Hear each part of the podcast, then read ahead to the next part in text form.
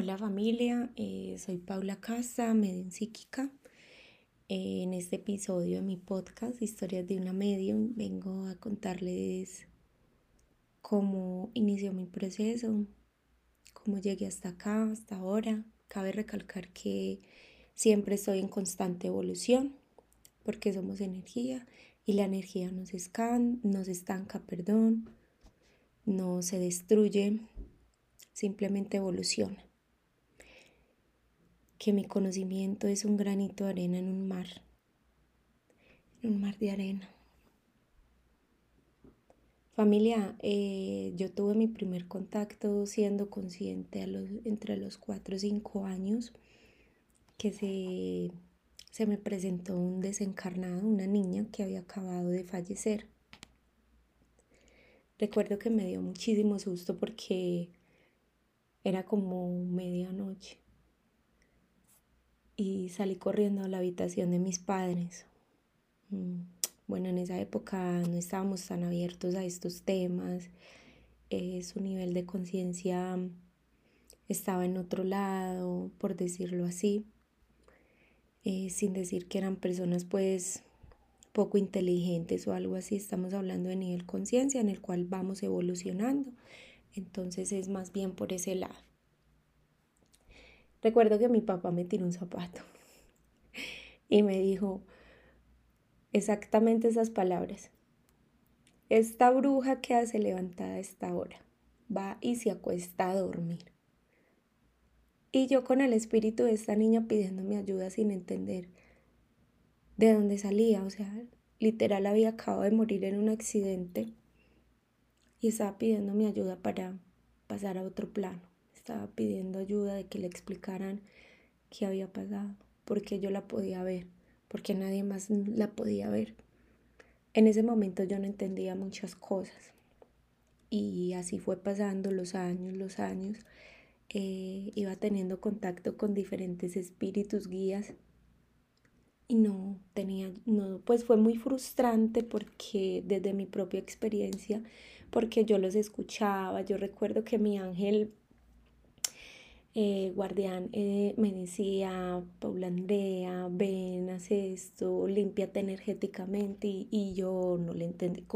me decía, eh, agarra o coge estas flores y haz esto, límpiate, ilumínate con el sol, recárgate de su energía. Y yo no entendía.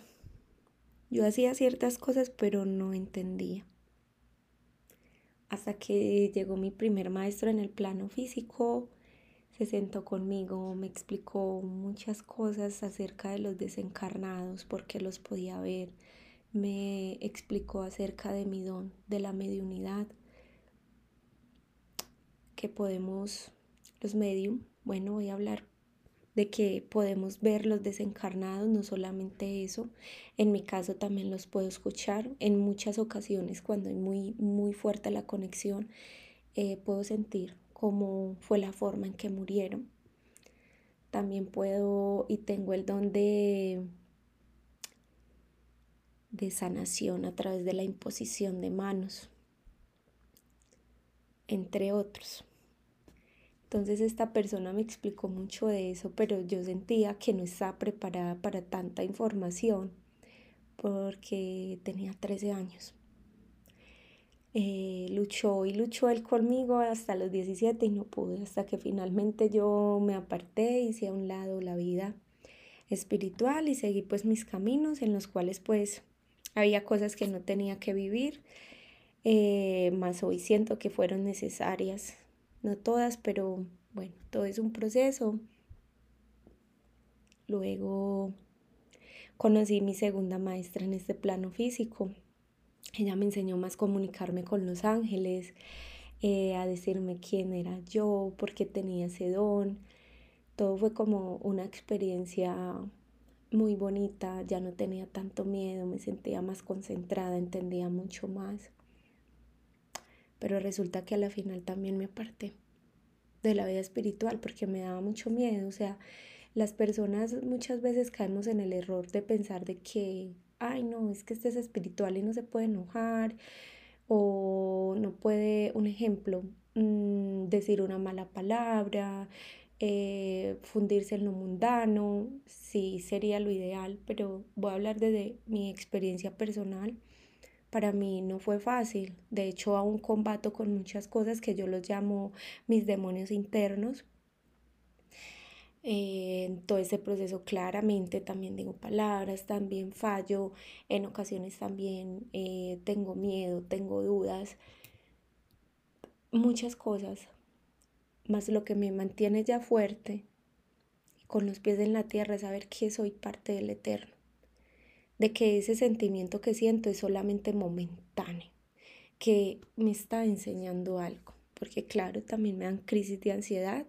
Eh, yo partí de mi país natal, que es Colombia, mi amada Colombia, en busca de oportunidades a otro país maravilloso que me acogió también con mucho amor. He conocido muy lindas personas, excelentes maestros eh, aquí en México.